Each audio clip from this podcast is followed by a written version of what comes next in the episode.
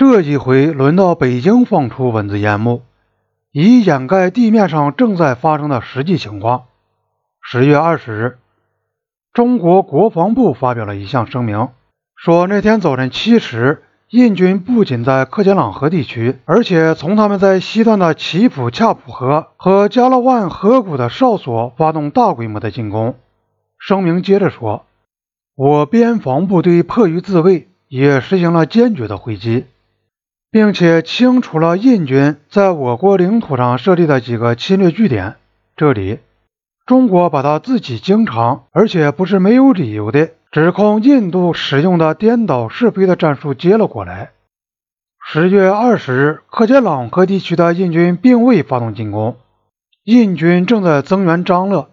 当然，这也是一种侵略行动，但是说他们在猛烈的炮火掩护下。在克杰朗和全线和坚泽马尼地区向中国边防部队发动了大规模的进攻，则简直是编造。说西段的印度部队从他们孤立的小据点发动了全面进攻，也是无稽之谈。中国人牺牲真理，显然是为了有利于宣传。他们把事实真相弄模糊了，反而帮了印度的忙。印度军队打算在塔格拉山脊下向中国部队发动进攻。这在当时是尽人皆知的。十月十二日，尼赫鲁在机场谈话时又加以证实。这就使那些还没有风闻里波纳作战行动的、关心中印关系的国家都知道了印度想干些什么。如果北京干脆说中国不愿坐等印度军队发动其大肆宣扬的进攻而先下了手，那么新德里再叫喊侵略就很难再令人相信了。先发制人的理论现在已如此广泛地为人们所接受，所以按照这个理论形式而获胜的人是不会受到一般谴责的。然而事实既如上述，中国指控印度军队发动了大规模的进攻，结果就适得其反，因为人们普遍怀疑印度是否有力量进攻中国，而且。北京自己宣布，中国边防部队在其自卫行动中正连续攻克印军阵地，这就马上暴露了中国的指控纯属虚构。那个虚伪的声明说是印军于十月二十日发动进攻，而周恩来最初并没有这么说，这也许是意味深长的。他在十一月四日给尼赫鲁的信中只提到克杰朗河地区的印度军队积极部署大规模的进攻。这个提法是完全正确的。按照到那时候为止边境上冲突的规模来衡量，部署一个旅，也就是四个营的兵力发动进攻，当然可以说是大规模的。然而，周恩来十天后在给各亚非国家政府的信中也写道：“印度发动了大规模的全面进攻，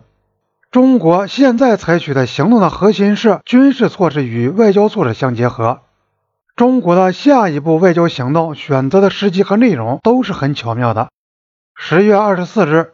北京发表声明，扼要追溯了中印争端的过程。结束时提醒对方说，在以往的三个月内，中国政府三次建议就中印边界问题进行谈判，而不附加先决条件，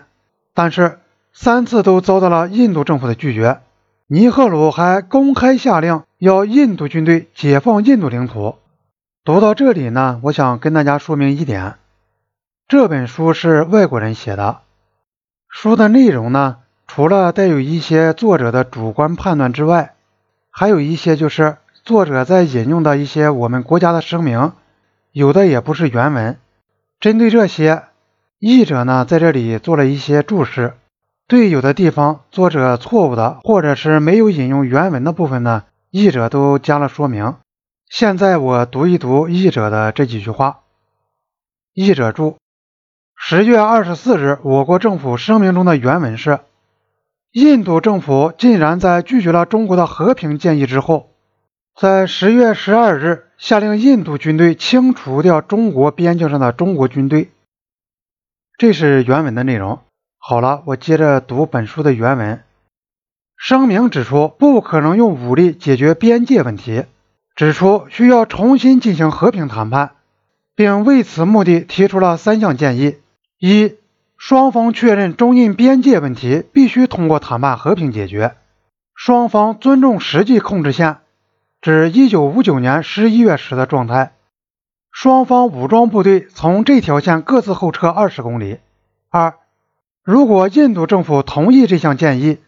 中国武装部队就撤到麦克马洪线以北。三，为了谋求中印边界问题的友好解决。中印两国总理应该在北京或新德里再一次举行会谈。以上的三条呢，是本书的作者写的。针对这三条，这里面还有一个译者注，现在我给大家读一下。译者注建议的原文如下：一、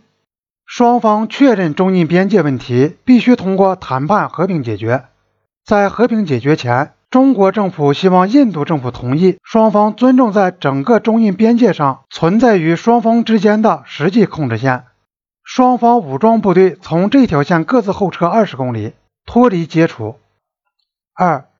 在印度政府同意前项建议的情况下，中国政府愿意通过双方协商，把边界终端的中国边防部队撤回到实际控制线以北，同时在边界的中段和西段。中印双方保证不越过实际控制线，及传统习惯线。三，中国政府认为，为了谋求中印边界问题的友好解决，中印两国总理应该再一次举行会谈。在双方认为适当的时候，中国政府欢迎印度总理前来北京。如果印度政府有所不便，中国总理愿意前往德里进行会谈。上述建议第二项最后还有一段，有关双方武装部队脱离接触和停止武装冲突事宜，由中印两国政府指派官员谈判。各位听友，这本书读到现在呢，我们可以看出，已经出现了作者描写的战斗战役的章节，以后的章节呢会越来越精彩。感兴趣的听友可以持续关注收听，感谢大家的一路陪伴。